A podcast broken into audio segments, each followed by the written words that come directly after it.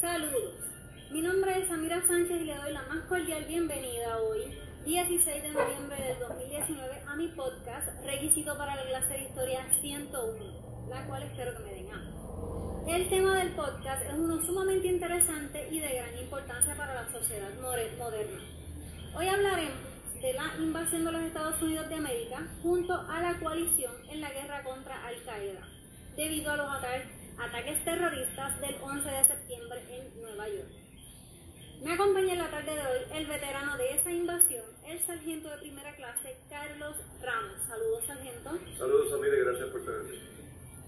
Antes de entrar de lleno en su experiencia como miembro del Army en, Afganistán, le pregunto, ¿cuántos años lleva usted ejerciendo como militar y qué lo llevó a hacerlo? Pues mira, tremenda pregunta, que si te doy la respuesta quizás no me la vas a creer.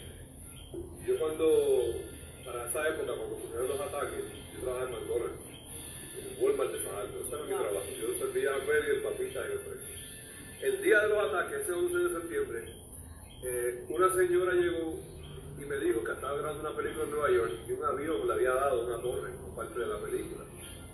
Yo le atendí a la señora, le serví su hamburguesa y su papa y su refresco y la señora se fue. Luego de eso, llego a mi casa y me acuerdo como hoy, como hoy, que mi mamá estaba aturdida así, mirando la televisión.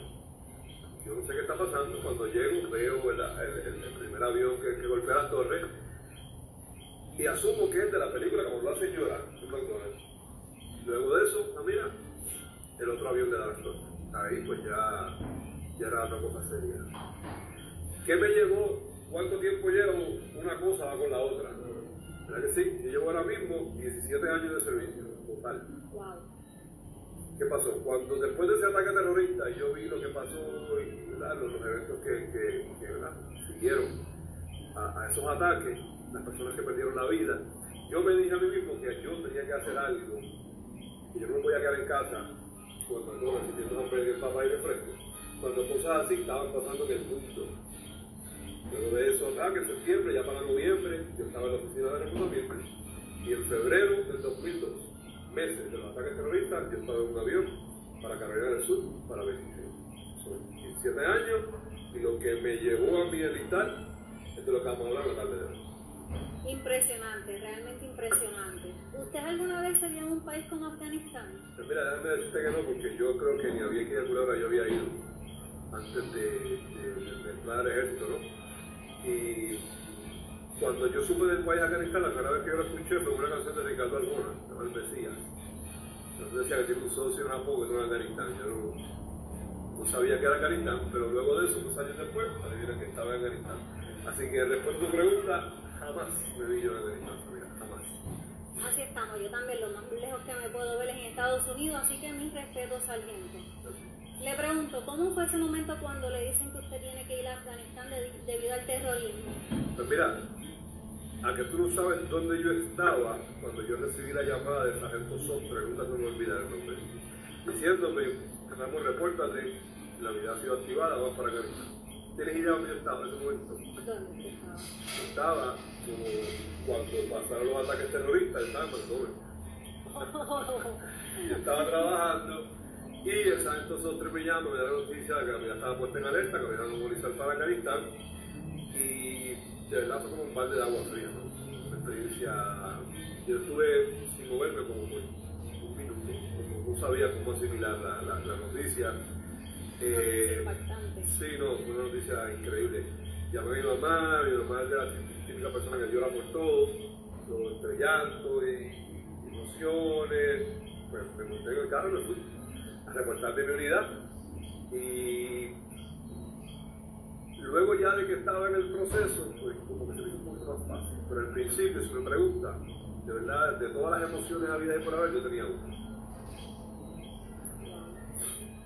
Y realmente, de acuerdo a lo que usted está diciendo ahora, cuando, usted llegó y, sus compañeros a Afganistán, ¿qué emociones sintieron al haber estado allí? Pues eso fue otra. Eso fue otro tren de emociones. Porque es una cosa, estás preparando, nosotros entrenamos en el Campamento Santiago en Salinas, con la preparación para, para la, movilización. Eh, y pues estábamos en casa, estábamos en Puerto Rico, yo empecé en la reserva del ejército, los primeros años fueron en la reserva antes de irme activo.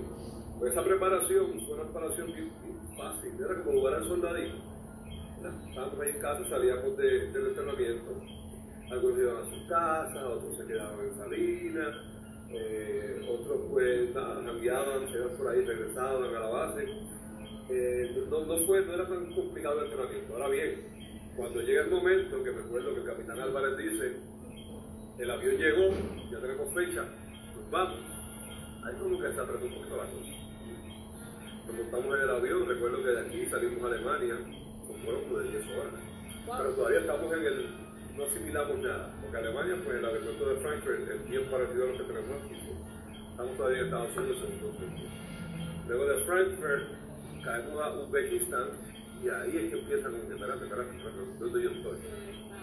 En Uzbekistán nos bajan de un avión militar, de un avión, perdón, de un avión comercial, y nos ponen en un avión militar. Cuando llegamos allí, cámbiense, ponen su uniforme, ponen su ropa, quitan su rifle, van en ese avión, un avión militar. Ya ahí como que las emociones empezaron a volar alto. No sabíamos qué esperar, estábamos todos perdidos, estábamos nuevos todos. Nos montamos en el C-130, que es el avión militar, y llegamos. Cuando ese avión aterrizó en Bagram Airfield en Afganistán, fue cuando nosotros llegamos, que era la base principal en Afganistán por ese tiempo, todavía, ¿eh? ¿eh? Y bajaron esas puertas de ese avión lo que nosotros vimos cuando, estábamos en un valle, pero en un desierto, con un calor, una temperatura nunca antes sentida por. Todos los soldados que estábamos ahí nos miramos perdidos, inclusive los más experiencia que teníamos. Yo para ese tiempo era un E4, jovencito, yo no sabía mucho. Eh, pero los soldados con rango que tienen el rango que tengo yo hoy día, nos veíamos perdidos, nos veíamos ansiosos y preocupados. Estábamos en un país nuevo, ningún tipo de idea qué nos íbamos a encontrar, qué iba a pasar, si íbamos a regresar a nuestras casas a ver la familia, a ver a los que tenían esposa, a los que tenían hijos, no teníamos la familia ni idea. fue otro montón de emociones, pero yo creo que la más que predominó en ese momento fue la ansiedad y quizás un poquito de temor. Gracias por contestarla. Y ya estando en Afganistán, ¿cómo sus funciones en, en dicho país ayudaron a la histórica guerra contra el terrorismo? Nosotros cuando llegamos a Afganistán en el 2004, en principio del 2004, eh, la coalición y el ejército estaba estableciéndose. Hasta que fueron en el 2001, nosotros hasta el 2002, que se declara la guerra, empiezan a llegar las tropas. Pero el movimiento grande de tropas, equipos, se empezó a formar en el 2000, a finales del 2003, en el 2004, cuando nosotros llegamos. Ahora, nosotros llegamos del grado 08 de transportación. Nosotros pensábamos que eso era el trabajo que íbamos a hacer unos soldados de la unidad sí hicieron el trabajo de transportación, otros no, como fue el caso mío. Los muchachos que hicieron su trabajo en lo que nosotros entrenamos, la muy bien, hicieron lo que tenían que hacer. Como esos jóvenes, esos compañeros, esos soldados ayudaron a, la coalición. Ahora mismo el infantero, que es el que todo el mundo conoce, es el que está en el frente de batalla, si el infantero no tiene rifle, no tiene balas, no tiene el equipo necesario, no puede hacer nada ese equipo, esas armas, ese, ese armamento que, que, ellos necesitaban, la unidad 12 se lo hacía llegar. Comida, estamos hablando de nosotros transportamos comida, equipo secreto, eh, armas, misiles, todo tipo de armamento nosotros lo transportamos y lo movíamos de punto A punto B. Eso es hablando de los muchachos que hicieron transportación. Ahora, tú me preguntas a mí, ¿qué hice yo personalmente? O sea, esto es la clase de Carlos Ramos. Cuando yo llegué allí, necesitaban gente para que dieran seguridad a los camiones que venían del puerto de Karachi. Escuchen.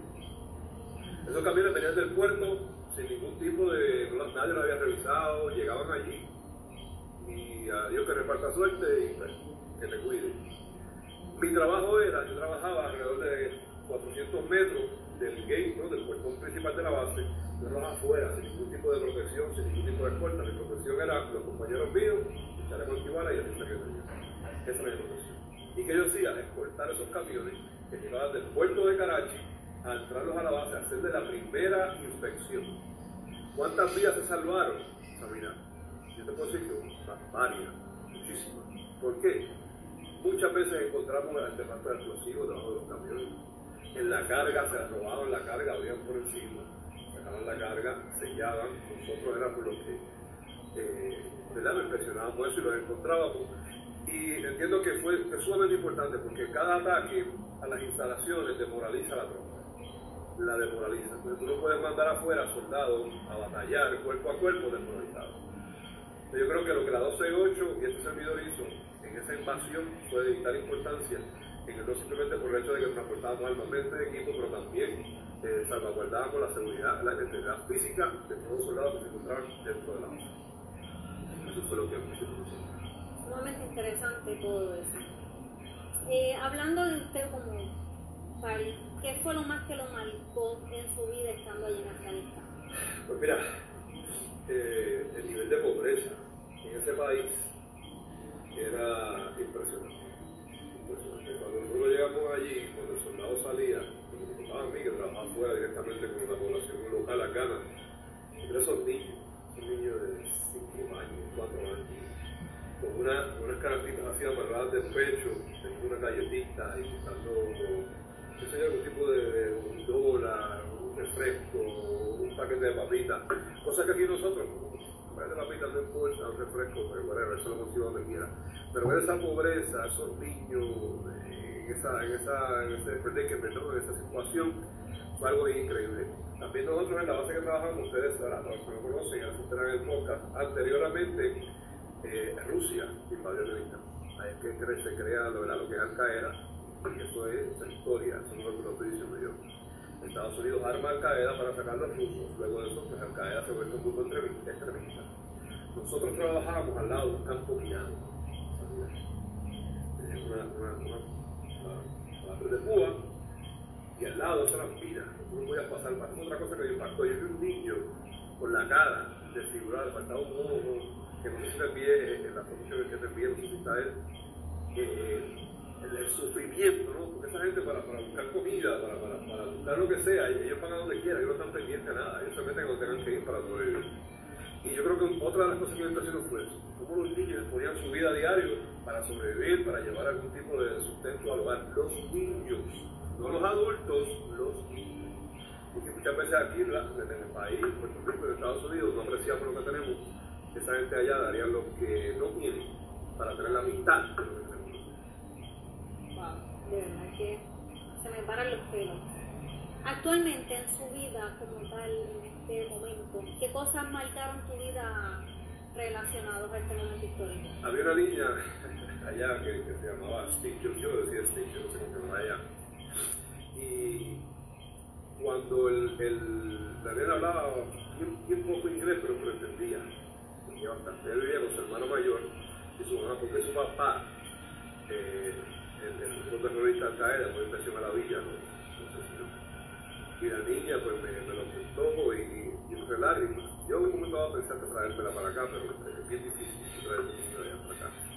Eh, y, y el ver esa niña, ver esa situación, una niña de 4 años, no estamos hablando de una niña de 10 o 12 años, que vaya donde ti todo el tiempo, cada vez que te vaya donde ti. Entonces, ella, eh, me acuerdo que ella, ella no iba como todos los niños que iban en bonche, donde ti ese carro cerquita, pues ella sabía que yo le iba a estar buscando.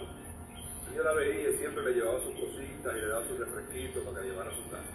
Cuando vine de vacaciones, me- llevé dos bultos vacíos militares y me tiré de ropa, comida, cosas. Y cuando llegué allá me olvidó la cara de felicidad de esa niña, y saber que alguien se preocupaba por ella y quería que ella estuviera bien, no empecé a haber perdido a su papá en una emboscada que le hizo el grupo terrorista. Yo creo que eso es algo que yo nunca voy a olvidar,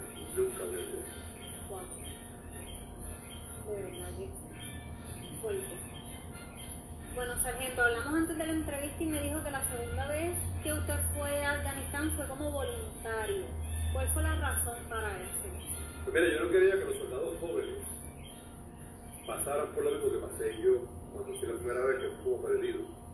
No sabía de lo que encontrar. Nosotros hicimos un grupo de, soldados ya con experiencia en, en combate y, nos reunimos cuando llegó esa, esa alerta y dijimos, nosotros vamos a ir con ellos. Nosotros vamos a estar ahí, los líderes de este, este grupo joven vamos a ser nosotros. Y fuimos.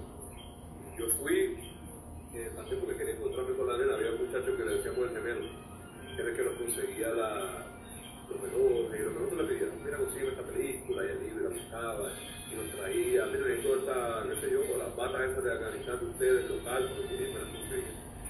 Eh, la nena no la vi, no, no la vi otra vez, una de mis razones que me volví 3, 4 años después.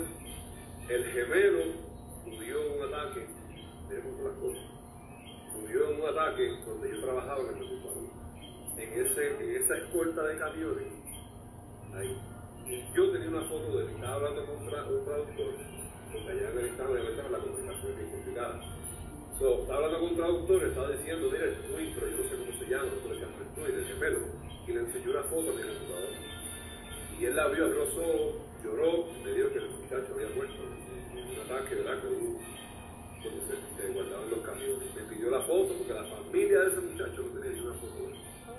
Y la foto que tienen ahora mismo. Que no la han perdido ha pasado algo, es una foto del gemelo conmigo y, y soldados más derechos. Por eso es lo que yo para que los muchachos no pasaron por lo mismo, ver a la nena y ver al gemelo, que lamentablemente pues ni a la nena ni al gemelo superar.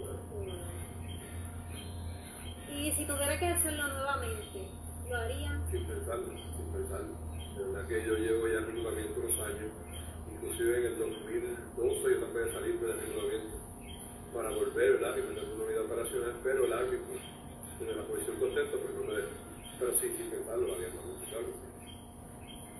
Bueno, sargento, gracias por el tiempo que nos brindó en la tarde de hoy. Le agradecemos inmensamente su servicio y dedicación a las Fuerzas Armadas.